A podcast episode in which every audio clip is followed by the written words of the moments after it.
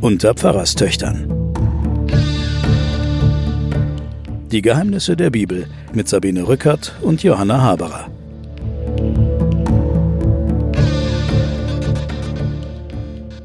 Liebe Hörerinnen, liebe Hörer, willkommen bei den Pfarrerstöchtern und den Geheimnissen der Bibel. Wir haben ja schon ein paar ziemlich schaurige Geheimnisse gehoben in der letzten Sendung mit meiner Schwester Johanna, der Theologin aus Erlangen, und mir, Sabine Rückert, stellvertretende Chefredakteurin der ja, Zeit. Hallo, wir lesen gerade die Abrahamsgeschichten und sprechen darüber und es sind anstößige Geschichten, es sind unmoralische Geschichten aus unserer Sicht heute. Aber es sind die Geschichten, die unsere Kultur geprägt haben. Aus der Sicht damals übrigens auch. Also es ist nicht so, dass wir jetzt hier Geschichten lesen, die den Leuten damals ganz normal erschienen sind. Also was wir da von Lot und seinen Töchtern erzählt haben, das kam den Leuten vor, wie weiß der Teufel, wie viel tausend Jahren, auch schon ziemlich mies vor. Aber sie haben es nicht tabuisiert, sie haben es nicht unterdrückt. Sie haben es aufgeschrieben und haben es verdreht. Sie haben es aufgeschrieben, haben ein bisschen rumgedreht, haben es Mhm. äh, in die Redaktion eingebunden, Mhm, Und haben den Frauen alle Schuld in die Schuhe geschoben. haben den Frauen immer die Schuld. Aber wir haben Granatenfrauen in diesem Alten Ja, Testament. Also das sind streitsüchtige und mächtige und durchaus auch keine, wie sagen, unterdrückten, unterdrückten Würstchen. Ja, genau. Wir kommen jetzt hier zu einer Geschichte, wo es maßgeblich um zwei Frauen geht, also um den, ja, man kann sagen, den Kampf auf Leben und Tod zwischen zwei Frauen. Und äh, das ist jetzt wirklich wörtlich zu nehmen. Denn es ist so, dass Sarah ja die Verheißung bekommen hat in der vorletzten, in der, unserer vorletzten Sendung, dass sie einen Sohn bekommen wird. Gott erschien ihr ja als drei Männer und die drei Männer versprachen der Sarah oder verhießen ihr einen Sohn, der sollte heißen Isaak. Gott, Gott gab bringt mir ein Lachen. ja oder bringt mich zum Lachen. Bringt mich zum Lachen oder gab Ja. mir ein Lachen? Also Weiß Gott- man nicht genau. Mhm. Gott ist jetzt auch zum ersten Mal lustig. Ich habe bis, bisher, es war die einzige Szene, wo er mit äh, Sarah herumschäkert, ob sie jetzt gelacht hat oder nicht. Das ist das erste und einzige Mal, soweit ich mich entsinne, wo Gott mal lustig ist. Es hört dann rasch wieder auf. Jetzt aber ist er wieder ernst und Sarah wird schwanger und bekommt tatsächlich in ihrem hohen Alter, das wird jetzt zum 160. Mal betont, wie alt sie war und wie alt Abraham war. Also sie bekommen jetzt endlich ihren Sohn Isaak. Und Abraham beschneidet Isaak am achten Tag und hält den Bund ein, den Gott ihm aufgetragen hat. Angeblich ist Abraham 100 und Sarah ist, was weiß ich, 95 oder was.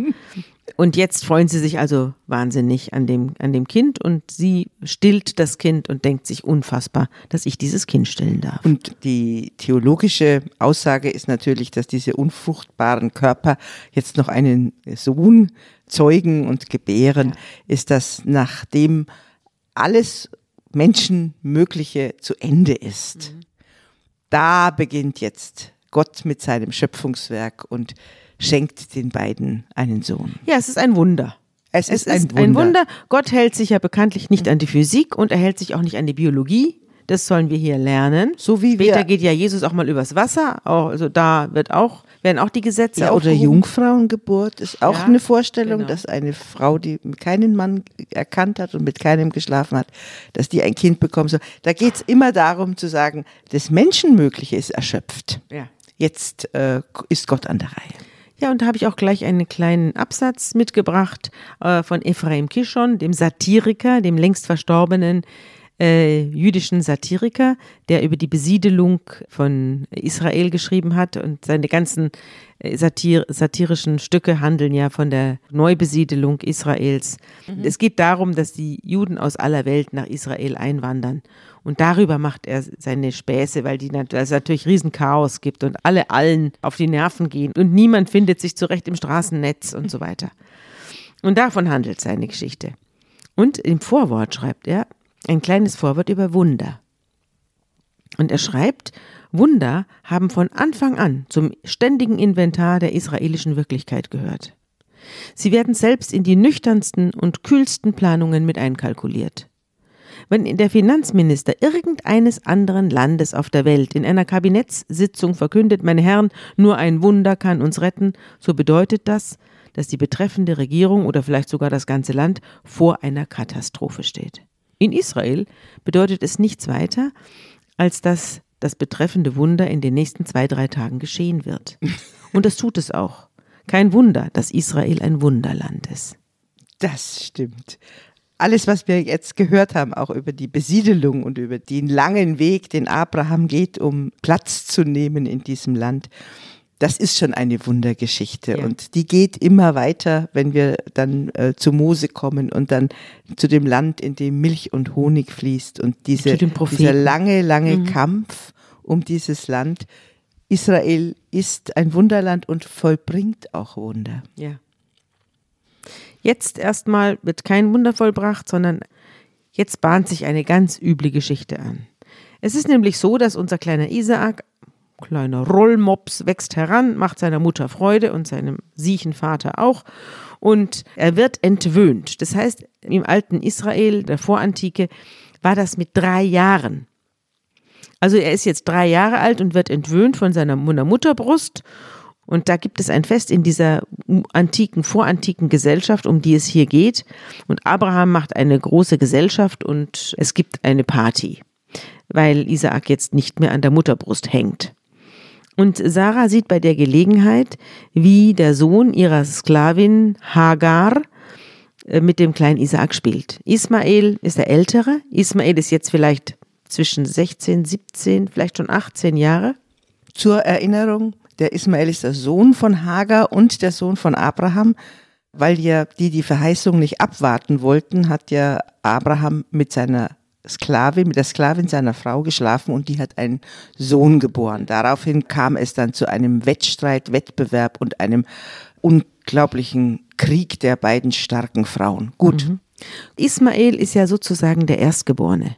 Ja. Und er ist jetzt äh, fast schon erwachsen, also er müsste jetzt so 16, 17 sein und der andere ist drei. Und die beiden spielen miteinander und lachen miteinander und Sarah schaut dem ganzen Treiben zu und findet es nicht lustig, sondern sie findet es gruselig. Sie findet es aus mehreren Gründen gruselig. Erstens, weil der große Junge der Erstgeborene ist. Sie hat zwar den eigentlichen Sohn, der sich auf die Liebesbeziehung von Abraham und Sarah stützt, Isaak geboren. Und Gottes Verheißung immer ja. zu, ja. Hm. Aber es gibt eben diese ägyptische Sklavin und die hat Abrahams Erstgeborenen geboren. Hm. Sehr und schön, das, sportlich. Ja, sie ist deutlich jünger und äh, die beiden verstehen sich seither nicht mehr. Aber Jetzt, wo sie da die beiden Jungs miteinander spielen sieht äh, und lachen sieht, denkt sie, ja, ich weiß nicht, wie das ausgeht hier. Ich bin ja nicht mehr die Jüngste. Aber ich glaube, ich muss hier für klare Verhältnisse sorgen. Wenn wir beide, der Abraham und ich, wenn wir hier irgendwann mal den Löffel abgeben, dann bricht hier der Krieg zwischen den Jungs aus, wer der Erbe ist. Und deswegen muss ich hier für Klarheit äh, sorgen. Und dann sagt sie zu ihrem Mann Abraham, Abraham, schick den Sohn dieser Magd und die Magd weg. Sie sagt jetzt nicht, schicke den lieben Ismael, unseren Sohn, sondern den sie selber ja angezettelt hatte. Sie sagt, vertreibe die Magd mit ihrem Sohn. Der Sohn dieser Magd soll nicht erben, was meinem äh, Sohn Isaak zusteht. Und er soll gar nichts von dem Erbe kriegen. Und der Abraham, der hat natürlich den Ismael auch lieb, obwohl er eben der Sohn einer Leihmutter ist. Und fängt an, da zu grollen. Aber Gott, Gott stellt sich wieder, schon jetzt zum wiederholten, zum dritten Mal ist es insgesamt in dieser Abraham-Geschichte, stellt sich Gott auf die Seite von Sarah und sagt, ja, sie hat recht. Lass sie, lass sie, die hat schon recht. Lass das mit dem, mit dem, mit der, mit dem Ismael und der Magd. Alles, was die Sarah gesagt hat, das sollst du machen. Halte dich dran. Denn der, der Isaak, der Isaak ist der wahre Erbe. Aber für den anderen will ich auch sorgen. Keine Bange. Ich werde mich um Hagar und um Ismael kümmern. Er ist ja dein Sohn. Alles gut. Und deswegen steht Abraham früh auf, nimmt ein Brot und einen Schlauch mit Wasser, legt es der Hagar, seiner ehemaligen Geliebten, um die Schulter, dazu den Bub und schickt sie fort. Und zwar in die Wüste.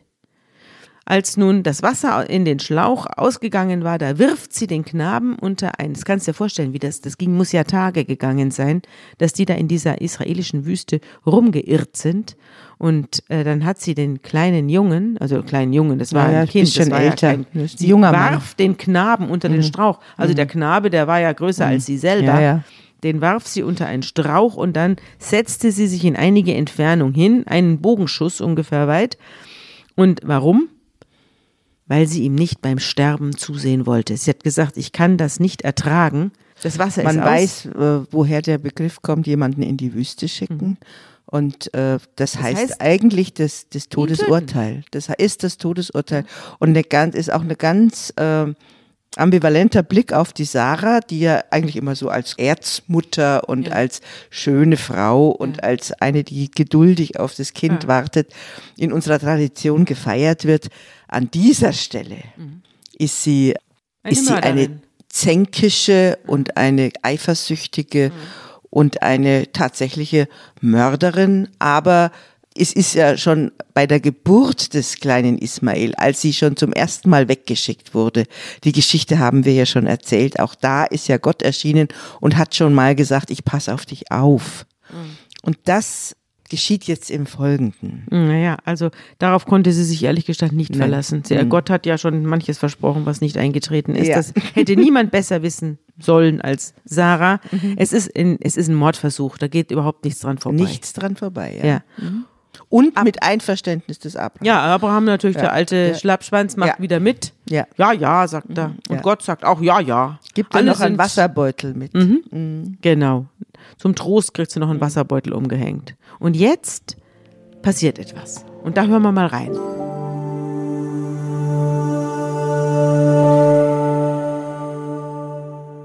Da erhörte Gott die Stimme des Knaben. Und der Engel Gottes rief Hagar vom Himmel her und sprach zu ihr, Was ist dir, Hagar? Fürchte dich nicht, denn Gott hat gehört die Stimme des Knaben dort, wo er liegt. Steh auf, nimm den Knaben und führe ihn an deiner Hand. Denn ich will ihn zum großen Volk machen. Und Gott tat ihr die Augen auf, dass sie einen Wasserbrunnen sah. Da ging sie hin und füllte den Schlauch mit Wasser und gab dem Knaben zu trinken. Und Gott war mit dem Knaben. Der wuchs heran und wohnte in der Wüste und wurde ein Bogenschütze. Und er wohnte in der Wüste Paran, und seine Mutter nahm ihm eine Frau aus Ägyptenland. Ich glaube, liebe Johanna, an dieser Stelle müssen wir kurz über den Nathan, den Weisen, reden. Wir müssen kurz über die Ringparabel reden und über die Bedeutung des Ismael für die Weltreligion. Denn wir haben es ja hier nicht nur mit Abraham zu tun. Abraham ist ja der Stammvater dreier monotheistischer Religionen, nämlich des Judentums, des Islam und des Christentums. Und alle drei leiten sich von ihm als Stammvater, als Erzvater her. Und das hat mit dieser Geschichte hier, unserer Hagar, direkt zu tun. Und deswegen müssen wir jetzt darauf zu sprechen kommen. Ja, und wir kommen darauf zu sprechen, weil die arabischen Stämme, die dann zum Islam übergetreten sind, diese arabischen Stämme, die berufen sich auf den Wüstensohn Ismael. Das ist ihr Stammvater. Die drei mono- monotheistischen Religionen haben tatsächlich einen gemeinsamen Vater, Religionsvater. Eine gemeinsame Quelle. Eine gemeinsame Quelle. Deswegen nennt man sie auch die abrahamitischen Religionen. Aber eben mit unterschiedlichen Ausprägungen. Die jüdische Religion, die dann in der Folge von Abraham, Isaak und Jakob entsteht, das sind die Juden. Dann die Christen sind die, die sich dann in die Welt hinaus verbreiten und sich auf den Abraham als ihren Glaubensvater berufen. Denn das Neue Testament ist eigentlich ohne das Alte gar nicht denkbar. Ebenso wenig ist der Koran ohne das Alte Testament denkbar. Es gibt alle Geschichten, auch viele übrigens neutestamentliche Geschichten, die im Koran so wiederkommen. Und daher kommt natürlich auch auf der einen Seite das sich verwandt fühlen miteinander und auf der anderen Seite der Wettbewerb und auf der dritten Seite der Kampf um die Orte. Aber auch diese Orte, gibt es heute noch. Also die werden immer noch angelaufen und verehrt und von Touristen heimgesucht. Also das ist alles lebendig. Sie werden von äh, äh, Palästinensern, das ist jetzt so eines ihrer Geburtsgebiete, sie werden Palästinensern verehrt und es sind äh, Religionszentren des Islam. Ja. Ich muss vielleicht an dieser Stelle mit dir mal über die Ringparabel reden. Die Ringparabel ist ja eine äh, Geschichte von Boccaccio und äh, Lessing aus seinem äh, Theaterstück Nathan der Weise. Und die Ringparabel erzählt eigentlich von der Konkurrenz der drei Religionen und von der Versöhnung der drei Religionen. Nämlich ein Gleichnis. Also die Ringparabel ist ein Gleichnis von einem Mann, der einen Ring besitzt. Und dieser Ring hat die Eigenschaft, einen Menschen angenehm zu machen, vor Gott und den Menschen angenehm zu machen, also ihm Charisma zu verleihen. So interpretiere ich das jetzt. Der Ring wird also von Generation zu Generation von Vater an den Lieblingssohn oder den Erstgeborenen überreicht und übervererbt, bis er an einen Mann gerät, der drei Söhne hat und alle drei gleich lieb. Alle drei gleich lieb. Dieser Mann ist natürlich ein Gleichnis von Gott. Von Gott, ja. Und seine drei Söhne sind die drei Religionen. Und alle drei hat er gleich lieb und er weiß nicht, wem er jetzt den Ring geben soll. Und deswegen macht er von dem einen Ring zwei Duplikate. Er lässt also zwei genau identische Ringe anfertigen. Es ist dann die Frage, ob er selber noch weiß, welcher der originale Ring ist. Das, da gibt es unterschiedliche Ansichten. Manche sagen, nur er allein weiß, wer der wahre, welcher der wahre Ring ist. Andere sagen, Es muss er selber, er selber weiß es auch nicht. Sondern Und er- es muss sich herausstellen. Er gibt die drei Ringe an die drei Söhne und jeder von ihnen soll glauben, dass sein Ring der echte ist. Und so sollen sie leben mit der Verheißung, dass ihr Ring der wahre Ring sei. Also eine herrliche Geschichte, die eine, eine Abrechnung mit dem Wettbewerb der Religionen untereinander ist. Es ist eine aufgeklärte Geschichte im 18. Jahrhundert erzählt, wo langsam das Bewusstsein in die Kultur und in das Nachdenken über Religion kommt, nach der Frage, wo sind denn die lebensfreundlichen Ressourcen von Religionen?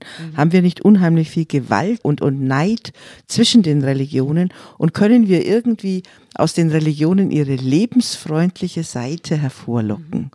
Und äh, könnten sie nicht statt in den Wettbewerb um die Macht über die Menschen zu gehen, über in den Wettbewerb des Angenehmen und des Schönen Ja, und, und des des Friedens, des Attraktiven und des Friedens gehen? Ein sehr moderner Gedanke, ein sehr gescheiter Gedanke. Ich finde, bis heute trägt der, weil ich glaube schon, dass eine Religion, die zeigt, dass sie zum Leben hilft, ähm, für Menschen attraktiv sein kann, während eine Religion vollkommen desavouiert wird, wenn von ihr nur Hass und Krieg ausgeht. Also ich kenne selber doch sehr viele syrische junge Männer und Frauen, die dem islamischen Staat persönlich begegnet sind und Mitgliedern des islamischen Staates und deren Wüten. Naja, also das können wir ja jetzt auch sagen. Wir haben ja auch hier äh, Flüchtlinge aus Syrien aufgenommen. Ja. Und die haben ja auch hier in diesem Haus, in dem Ja, wir hier die sitzen, haben bei uns haben die hier gewohnt. gewohnt und Genau. haben ihre Familie nachgeholt. Ja. Und die, wir sind mit denen befreundet, vor allem Ja. du. Ja. Und daher kennst du den. Ich kenne das deren Leben Geschichte und, ja, und deren Leben und Ja. die sind auch, Nachfolge- die haben auch in ihrer vorherigen die Kinder Generation, Ismaels. Ja,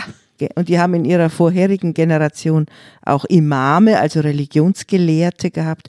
Und die selber sind so enttäuscht von ihrer, Religion, dass sie eigentlich ihren, ihren Glauben an, ähm, an ihre Religion verloren haben.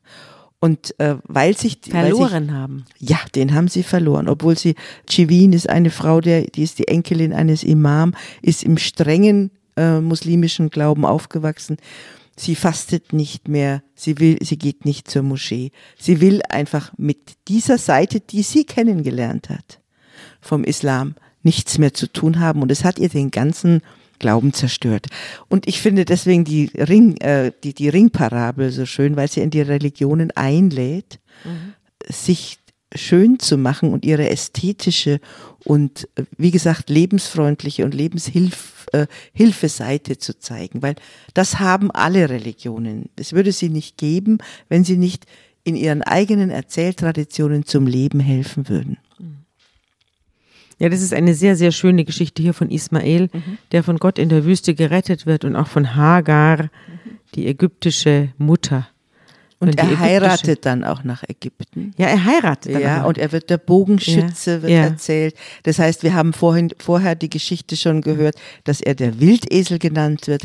Also er gehört zu den äh, zu den Wüstensöhnen und er ist derjenige, der sich nicht zähmen lässt und der sich nicht einschüchtern lässt und ein bisschen wild ist und äh, nicht ein bisschen, sondern richtig wild ist. Und sich niemandem Und unterwirft. So beschreiben sich natürlich auch diese arabischen Wüstenvölker. Das ist deren Identität. Mhm. Ja, es ist kein Vorurteil, wenn wir sagen, sie se- seien so, sondern das ist ihre Selbstbeschreibung, wenn sie sich auf den Ismael berufen. Der Ismael äh, verschwindet jetzt aus der Geschichte, er taucht ganz später nochmal ganz kurz auf, aber jetzt ist er weg mit seiner Mutter und wir befinden uns wieder in der Zweisamkeit von Abraham und Sarah und ihrem Sohn Isaak. Und jetzt kommt es ganz dick. Denn Gott kommt eines Tages zu Abraham und spricht zu ihm. Oder vielleicht kommt er auch gar nicht Er zu ihm, er nicht. spricht einfach gleich zu ihm und er sagt, Abraham und Abraham sagt Hier bin ich. und Gott sagt, nimm Isaak, deinen einzigen Sohn, den du lieb hast, geh hin in das Land Moria und opfere ihn dort zum Brandopfer auf einem Berg, den ich dir sagen werde. Ganz furchtbar. Ist Die- das nicht grauenhaft? Wir haben Nach jetzt- diesem ganzen Theater? Ja. Wir haben jetzt fünf Teile gehört, den langen, langen Weg des Vater des Glaubens, des Abrahams, der immer wieder dieser Verheißung vertraut. Und dann kommt der gleiche Gott, der ihm dieses Sohn verheißen hat und damit den Sternenhimmel von, ein, von Völkern gezeigt hat. Der gleiche Gott kommt jetzt und sagt, zerstöre dieses Leben als Vater den Sohn. Und noch dazu, das ist ja noch ganz infam geschrieben, ähm, ganz selten wird in der Bibel gesagt, dass ein Mensch einen anderen liebt, dass eine Emotion benannt wird. Also es geht nochmal richtig rein ins Herz, wenn es heißt, nimm deinen Sohn, deinen einzigen, den du liebst und opfere ihn. Also ein fratzenartiges Gesicht dieses Gottes, den man an dieser Stelle nicht entschuldigen und nicht verteidigen kann. Es gibt natürlich ganz viel Theologie darüber. Ganz viel darüber, Entschuldigungstheologie. es gibt ganz viel Theologie darüber, die ich auch dann äh, beschreiben kann. Aber zunächst mal ist es eine der grausamsten Geschichten, die wir in der Bibel haben. Jetzt fahren wir mal fort. Was Abraham sagt, wir haben ja vorhin gehört in der letzten Folge, wie er geschachert hat um die einzelnen Seelen in Sodom. Ja? Jetzt sagt er nichts. Er sagt nicht, er bettelt nicht, er sagt nichts, er rechtet nicht mit Gott, er greift ihn nicht an, er sagt nicht, weißt was, leck mich, ich, äh, ich sage mich los von dir, wir sind geschiedene Leute. All das tut er nicht, er sagt gar nichts, stumm steht er auf und äh, sattelt seinen Esel, nimmt zwei Knechte und den kleinen Isaak, der jetzt inzwischen etwa neun Jahre alt ist, oder vielleicht auch zehn, spaltet Holz für das Opfer und äh, läuft hin zu dem Ort, den Gott ihm gesagt hat. Und dazu Wortlos. braucht er drei Tage. Mhm. Wortlos. Wortlos. Und dann hebt er seine Augen auf, wie es so schön heißt, also er schaut nach oben und sieht die Städte von ferne, also den Berg Moria. Und dann sagt er zu seinen Knechten, bleibt hier an diesem, bei diesem Esel und der Bub und ich, wir gehen jetzt dort hinauf. Und wenn wir Gott angebetet haben, dann kommen wir wieder zurück. Also er lügt. Er lügt. Abraham nimmt also das Holz und legt es seinem Sohn auf den Rücken. Der Sohn muss das Holz für die eigene Opferung den Berg hinauf schleppen. Hat er keine Ahnung bisher. Er hat keine Ahnung. Sarah hat auch keine Ahnung. Kein Mensch hat irgendeine Ahnung. Es ist eine, eine Abmachung, eine stille, böse Abmachung zwischen Abraham und Gott. Und dann er nimmt das Feuer und er nimmt das Messer. Das nimmt, das trägt Abraham.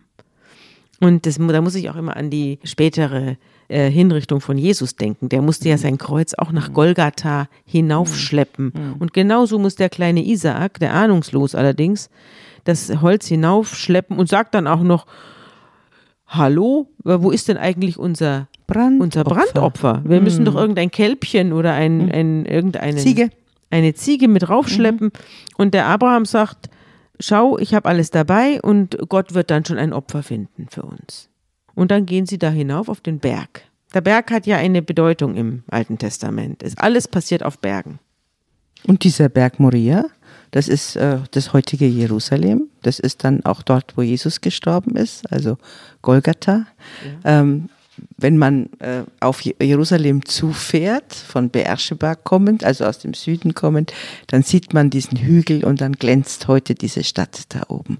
Und nach das der, ist der Hügel. Das ist der Hügel. Und da, und da ähm, ist die alte Tradition, die eben alle Religionen vereinigt, die alle monotheistischen Religionen vereinigt, dass das unser gemeinsamer Berg ist, wo mhm. diese spielentscheidende Geschichte mhm. ihr, ihren Anfang und ihr Ende genommen hat, mhm. weil dieser Gott, wie er sich hier präsentiert, mhm. zeigt, dass er frei ist, über alles seine eigenen Versprechungen wieder zurücknehmen kann, seine Verheißungen zurücknehmen kann, wenn er denn mag, und er prüft den Abraham auf die Tiefe seines Glaubens. Das ist sozusagen die theologische Ausrede, würdest du sagen. Ich würde sagen, das ist die theologische Vertiefung, die ins Unerträgliche geht. Ja, ich muss noch kurz was zu den Bergen sagen. Es ist ja, der Berg spielt ja auch nicht nur in der christlich-jüdischen äh, Religion eine Rolle. Also jetzt mal Ararat, da, die Arche saß ja auch auf einem Berg, als die Wasser wegflossen. Der Ayers Rock oder Uluru, wie er in Australien von den Aborigines genannt wird, ist nur 350 Meter hoch, aber ist auch ein heiliger Berg, der jetzt gesperrt worden ist. Wir haben es alle im Fernsehen gesehen.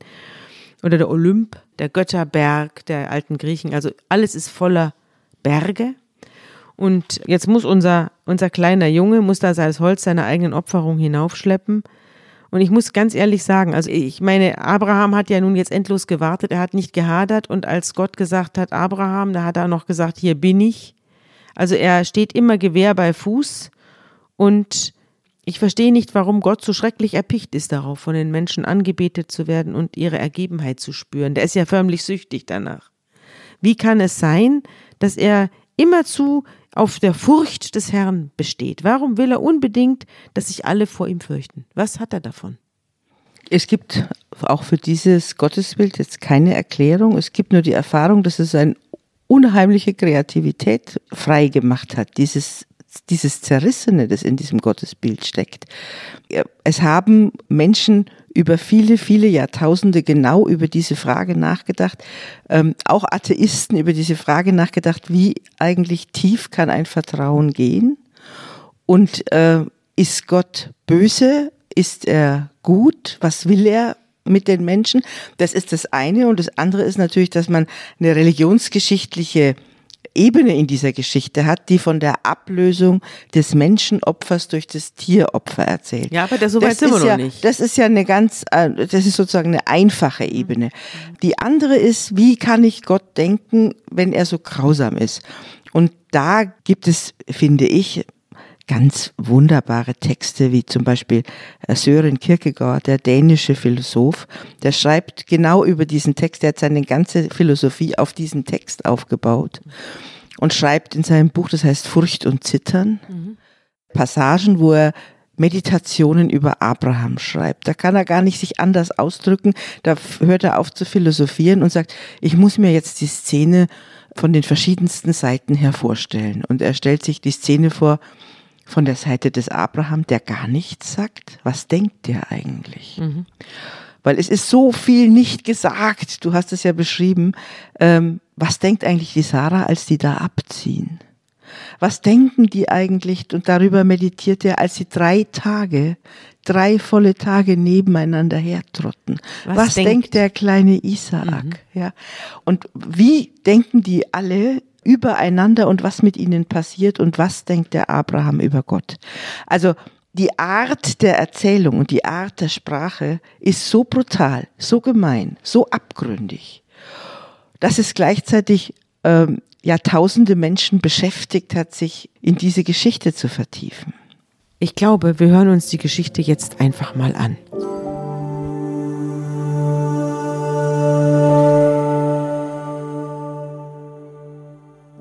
Und als sie an die Stätte kamen, die ihm Gott gesagt hatte, baute Abraham dort einen Altar und legte das Holz darauf und band seinen Sohn Isaak, legte ihn auf den Altar oben auf das Holz und reckte seine Hand aus und fasste das Messer, dass er seinen Sohn schlachtete.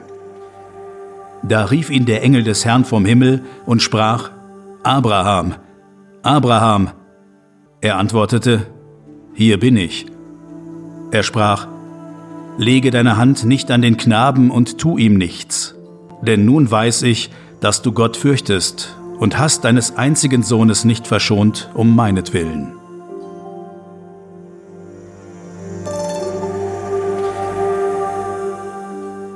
Ja, also die Sache ist doch noch gut ausgegangen auf dem letzten Zentimeter, möchte man fast sagen. Ja, aber nicht, weil Abraham sich eines Besseren besonnen hätte, äh, sondern weil in dieser Geschichte Gott sich eines Besseren besinnt, beziehungsweise weil er dann erforscht hat, was er wissen wollte. Wie, wie weit geht der Abraham? Wie weit bringe ich den Abraham? Eine ganz, also ein, ein, ein Gottesbild, das wahnsinnig zynisch ist und gleichzeitig, wie gesagt, ich weiß nicht, ob du schon mal dieses Rembrandt-Bild gesehen hast. Es gibt unendliche künstlerische Darstellungen dieses Bild, vor allem dieses Moments, wo im Hintergrund dann so ein Böcklein steht und äh, die Szene erlöst. Wie gesagt, religionsgeschichtlich kann man diese grausame Geschichte eigentlich ganz banal erklären. Da wird erzählt, es gab natürlich Menschenopfer. Dies Menschenopfer gab es bei den Mayas und bei den Inkas und gab es auch im Vorderen Orient. Und dass das, äh, das was weiß ich, für die Gnade Gottes ähm, die Kinder geopfert wurden. Ja, vor allem bei Dürren, Erdbeben, bei Überschwemmungen. Also wenn irgendwas Schlimmes war, musste man eine Gottheit beruhigen, genau. besänftigen. Ja, und dieses, diese Gottheit funkelt natürlich in dieser Geschichte durch. Aber sie wurde natürlich jetzt auch in unserem Alten Testament so eingefügt, dass sie sich an einen langen Zweifels- und äh, Qualweg des Abraham erinnert und dann die Sache noch einmal schlimmer macht. Ja. Und noch einmal zeigt, dass dieser Gott, der sich an nichts hält und den Menschen prüft, auf seine Treue hin, bis zur äh, Widerlegung der eigenen Verheißung. Und das ist ein Gottesbild, das wir. Oberfinster. Das oberfinster. ist oberfinster, schimmert natürlich dann auch bei der Kreuzigung wieder durch. Mhm. Das heißt, bis wohin geht Gott und wie groß ist die Liebe der Menschen? Trotzdem ist diese, ja, mhm. nicht zueinander, sondern zu ihm. Richtig. Und trotzdem ist zum Beispiel diese Geschichte das Muster geworden, äh, wo ein Literaturwissenschaftler, der heißt Erich Auerbach, versucht hat, die Kultur, in der wir leben, an zwei Geschichten deutlich zu machen. Er stellt diese Geschichte gegenüber der Geschichte, wo Odysseus, das hatten wir auch schon häufiger, die Ähnlichkeiten, wo Odysseus von seiner langen Reise nach Hause kommt und die Magd erkennt ihn, seine Frau erkennt ihn nicht, die Freier seiner Frau erkennen ihn nicht, aber die Magd erkennt den Die alte Odysseus. Amme. Die erkennt ihn an einer Narbe, die, die er sich als Kind zugezogen hat. Genau, an dem, am Knie, glaube ich. Ja, genau. Ja. ja, genau. Und dieser Erich Auerbach, der erzählt diese düstere Erzählweise, die sich keine Gedanken macht, was ist mit den Menschen, sondern das alles dem, dem Hörer überlässt. Also Abraham sagt Gott und hier bin ich, sagt Abraham. Was hat das, das mit ja, Odysseus zu tun? Ja, pass auf. Er, er vergleicht diese beiden Szenen. Mhm. Er vergleicht diese äh, Szene, wo Abraham Isaak opfert und er vergleicht die Art, wie das erzählt wird. Mhm ganz dunkel, aber auch so, dass so viel im Dunkeln bleibt. Man erfährt nicht, was einer denkt. Man erfährt nicht, was vorher gewesen ist, was nachher gewesen ist. Es das ist, ist bei einfach anders. Da das, wird alles ja. im Klein-Klein erzählt, was wie er den Narbes sich zugezogen hat, bei einem Wildschweinjagd ja. und so weiter. Ja. Und da wird alles ausgeleuchtet. Es ist eine ausgeleuchtete große Szene.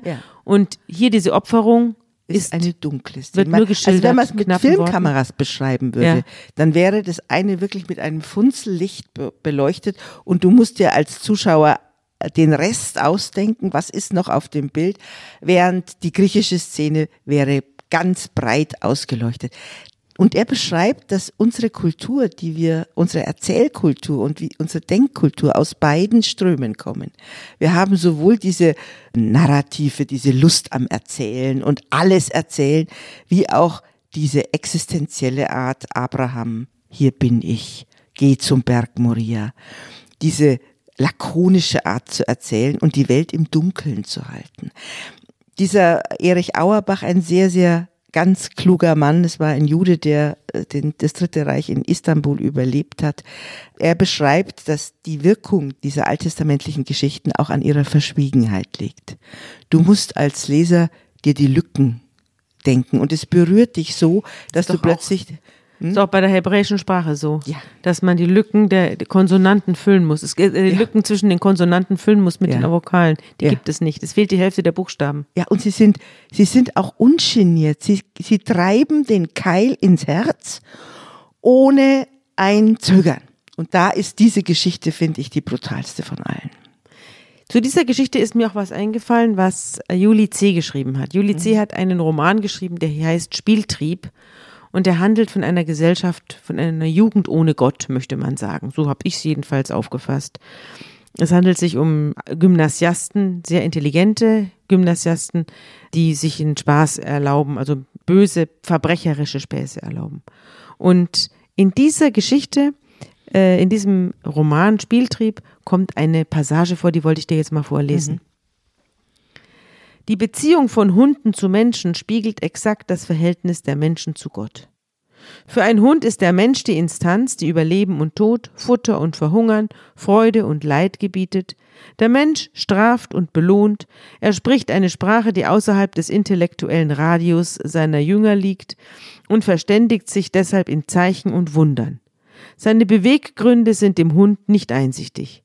Ob der Hund einem gütigen Gebieter oder einer rachsüchtigen Gottheit dient, ein Leben ohne den Menschen ist ein Leben im Nichts und deshalb nicht vorstellbar. Auch unseren höchsten Herrn hätten wir Menschen guten Gewissens ein Herrchen taufen können. Religion ist nichts anderes als die Lehre davon, wie man frei von Erkenntnis gehorcht. Das ist eine Passage, und gerade bei dieser Opferung des Isaak ist mir diese Passage eingefallen. Ja, das kann ich verstehen. Äh, wobei es natürlich verächtlich ist, von dem Abraham so zu sprechen, als sei er ein Hund. Mhm. Der Abraham weiß ja, was er tut. Der spricht die Sprache Gottes. Er versteht genau, was er tut.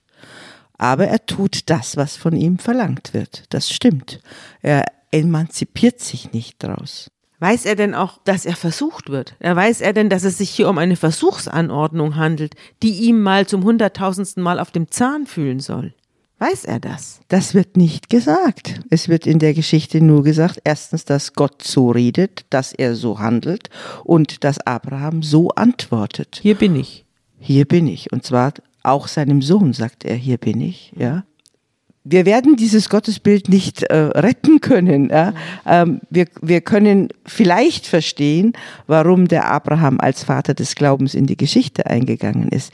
Aber ich würde ihn an dieser Stelle nicht mit einem Hund vergleichen, sondern mit einem, der sich auf seinen Gott verlässt, auch wenn alles, alles gegen die Wirklichkeit spricht, die Gott versprochen hat. Also das ist ja, das ist ja, glaube ich, auch die Stärke des jüdischen Volkes, das sich auf Abraham beruft, die in der tiefsten, abgründigsten ähm, Katastrophe immer noch sagen, ich sehe trotzdem ein Licht am Ende. Mhm. Es ist ja auch so, dass die antiken Juden sich von ihrer Umgebung unterschieden haben, ja. dadurch, dass sie keine Menschenopfer hatten und dass es bei Todesstrafe verboten war durch Gott. Also es mhm. steht in, in, in ja, Levitikus, ja. Also steht es, dass im bei Todesstrafe mhm. verboten ist, äh, Kinder, Erstgeborene, um die mhm. ging es ja meistens, dass man mhm. die opfern muss, zu opfern. Also religionsgeschichtlich lässt sich diese Geschichte wunderbar auflösen. Ja. ja? ja. Theologisch oder, ist sie eine ewige Herausforderung. Oder als Geschichte. Als Geschichte. Literarisch. Literarisch lässt sie sich erzählen als wahnsinniger Text. Ähm, wir haben ja auch Theaterstücke, die keine Rücksicht nehmen auf Logik. Ja? Ähm, philosophisch bringt sie das Gottesbild eines äh, vernünftigen, guten Gottes vollkommen ans Ende. Trotzdem steht sie da und fordert uns heraus. Abraham schaut um sich und da ist ein Widder, der sich mit seinen Hörnern im Gestrüpp verheddert hat. Und den nimmt er dann und opfert ihn anstelle seines Sohnes. Und Abraham nennt die Stätte der Herr sieht. Das ist Moria, ne? Das ist, Moria, ja. das ist die, die, das Mhm. ist die sozusagen die Gründung Jerusalems, was wir hier erleben. Ja. Und daher sagt man noch heute auf dem Berg, da der Herr sich sehen lässt. So wird es hier bei Luther übersetzt.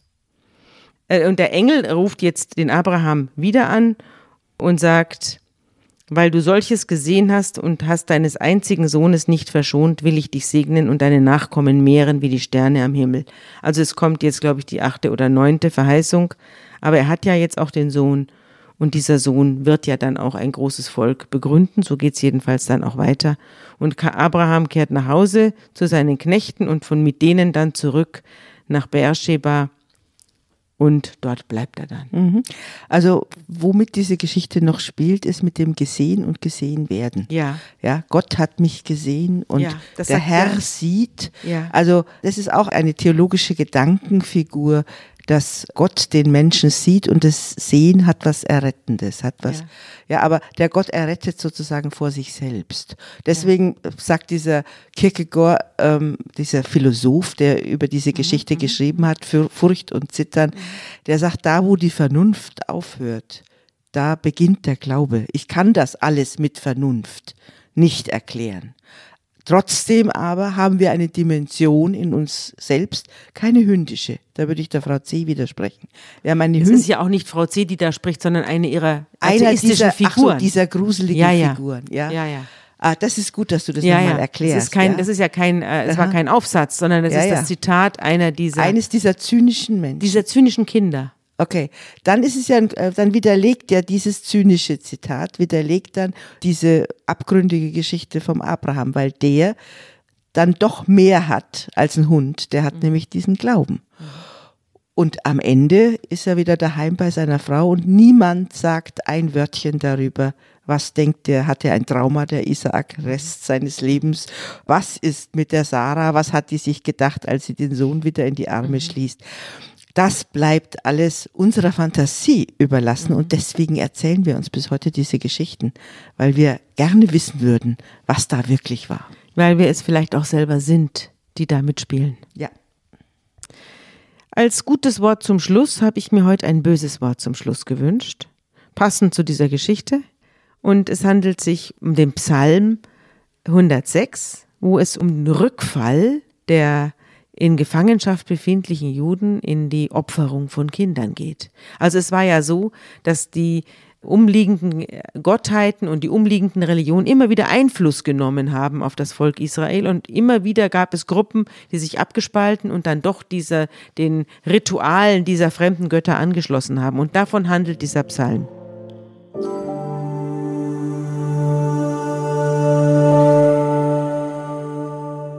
Auch vertilgten sie die Völker nicht, wie ihnen der Herr doch geboten hatte, sondern vermischten sich mit den Heiden und lernten ihre Werke und dienten ihren Götzen, die wurden ihnen zum Fallstrick. Und sie opferten ihre Söhne und ihre Töchter den bösen Geistern und vergossen unschuldig Blut, das Blut ihrer Söhne und Töchter. Da siehst du, dass du natürlich die Kritik dieser Rituale in dem gleichen Buch hast. Die Psalmen ist ja das Liederbuch der Bibel und hier wird diese äh, Opferung von Menschen massiv kritisiert als vollkommen ungöttlich und mit der Religion der Juden nicht zu vereinbaren. Die Opferung äh, von Menschen ist jedenfalls, was das Religiöse angeht, abgeschlossen. Menschen werden ja heutzutage für vieles geopfert, aber eben nicht, Aber mehr, nicht auf den, mehr auf den Altären. nicht mehr auf den Altären der Götter, jedenfalls nicht. Aber wir sind auch äh, mit dieser Geschichte dann äh, wirklich, das ist eine der brutalsten Geschichten und haben wir die auch erzählt. Ich bin froh, dass wir das hinter uns haben. Ich auch. Bis in 14 Tagen. Tschüss, Johanna. Tschüss, Sabine.